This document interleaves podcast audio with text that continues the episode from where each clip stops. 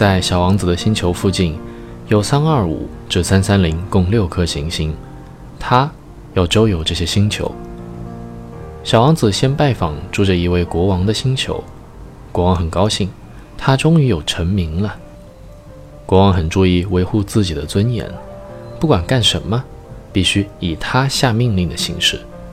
国王说，他统治一切，包括行星。小王子觉得国王的权力很大，自己在小行星上一天只能看四十三次日落，国王想看多少次都行，便请示国王。让他看日落。国王说：“下命令要合情合理。”他看一下厚厚的历书，对小王子说：“会让你看日落的。”他已经命令太阳七点四十分执行。小王子准备离开，国王好不容易有一个臣民，舍不得他走，便封他为司法大臣。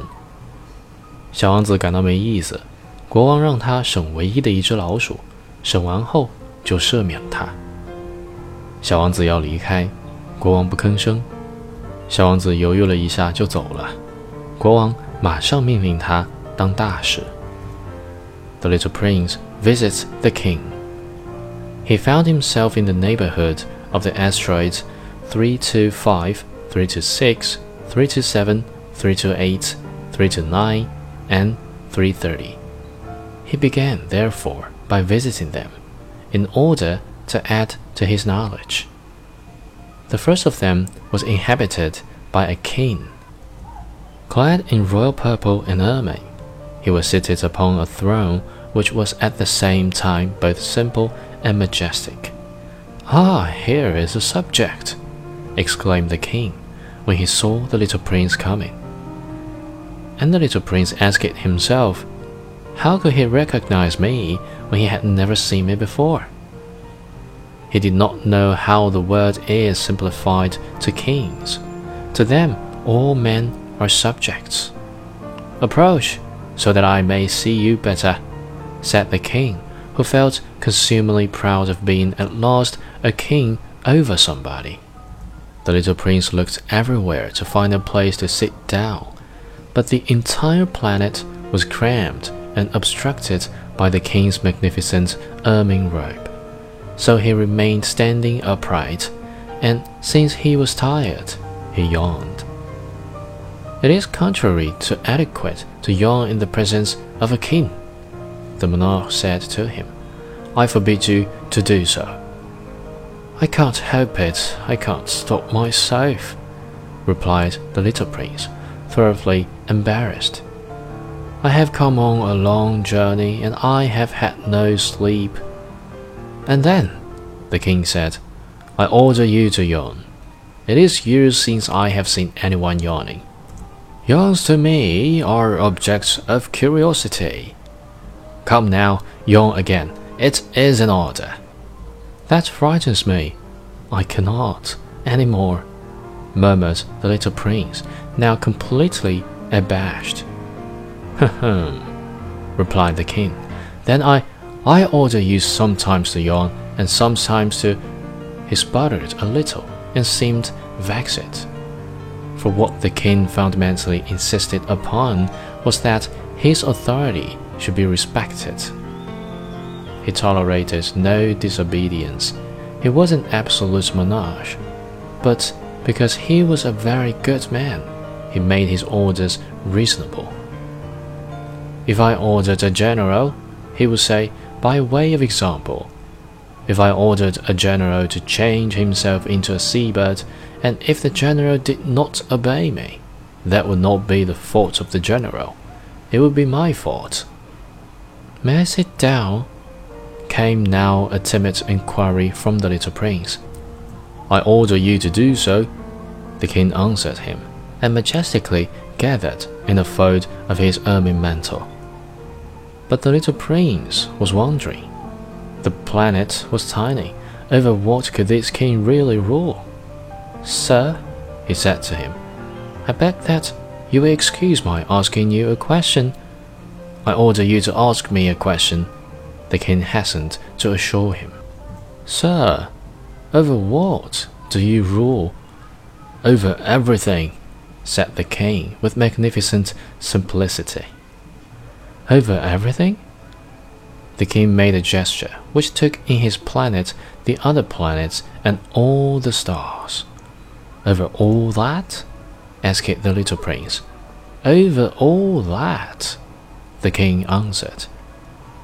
For his rule was not only absolute, it was also universal. And the stars obey you? Certainly they do, the king said. They obey instantly. I do not permit insubordination. Such power was a thing for the little prince to marvel at. If he had been master of such complete authority, he would have been able to watch the sunset, not 44 times in one day, but 72 or even a hundred or even 200 times, without ever having to move his chair. And because he felt a bit sad as he remembered his little planet which he had forsaken, he plucked up his courage to ask the king a favor. I should like to see a sunset. Do me that kindness order the sun to set. If I order the general to fly from one flower to another like a butterfly, or to write a tragic drama, or to change himself into a seabird, and if the general did not carry out the order that he had received, which one of us would be in the wrong? The king demanded. The general, or myself? You, said the little prince firmly. Exactly, one must require from each one the duty which each one can perform. The king went on. Accepted authority rests first of all on reason. If you ordered your people to go and throw themselves into the sea, they will rise up in revolution. I have the right to require obedience because my orders are reasonable. You shall have your sunset. I shall command it, but According to my science of government, I shall wait until conditions are favorable. When will that be? inquired the little prince. Hm, replied the king, and before saying anything else, he consulted a Belkin almanac. Hm, that will be about, about, that will be this evening, about twenty minutes to eight, and you will see how well I am obeyed. The little prince yawned. He was regretting his lost sunset. And then, too, he was already beginning to be a little bored. I have nothing more to do here, he said to the king, so I shall set out on my way again. Do not go, said the king, who was very proud of having a subject. Do not go, I will make you a minister. Minister of what? Minister of, of Justice. But there is nobody here to judge. We do not know that, the king said to him. I have not yet made a complete tour of my kingdom. I am very old. There is no room here for a carriage, and it tires me to walk. Oh, but I have looked already, said the little prince, turning around to give one more glance to the other side of the planet. On that side, as on this, there was nobody at all. Then you shall judge yourself, the king answered. That is the most difficult thing of all.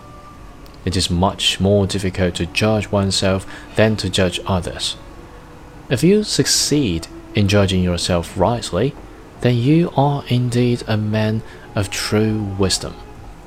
Yes, said the little prince, but I can judge myself anywhere. I do not need to live on this planet. Hmm, said the king. I have good reasons to believe that somewhere on my planet there is an old rat. I hear him at night. You can judge this old rat. From time to time, you will condemn him to death. Thus, his life will depend on your justice. But you will pardon him on each occasion, for he must be treated thriftily. He is the only one we have. I, replied the little prince, do not like to condemn anyone to death, and now I think I will go on my way. No, said the king. But the little prince, having now completed his preparations for departure, had no wish to grieve the old monarch. If your majesty wishes to be promptly obeyed, he said, he should be able to give me a reasonable order. He should be able, for example, to order me to be gone by the end of one minute. It seems to me that conditions are favorable. As the king made no answer, the little prince hesitated a moment. Then, with a sigh, he took his leave. I made you my ambassador, the king called out hastily. He had a magnificent air of authority. The grown ups are very strange, the little prince said to himself as he continued on his journey.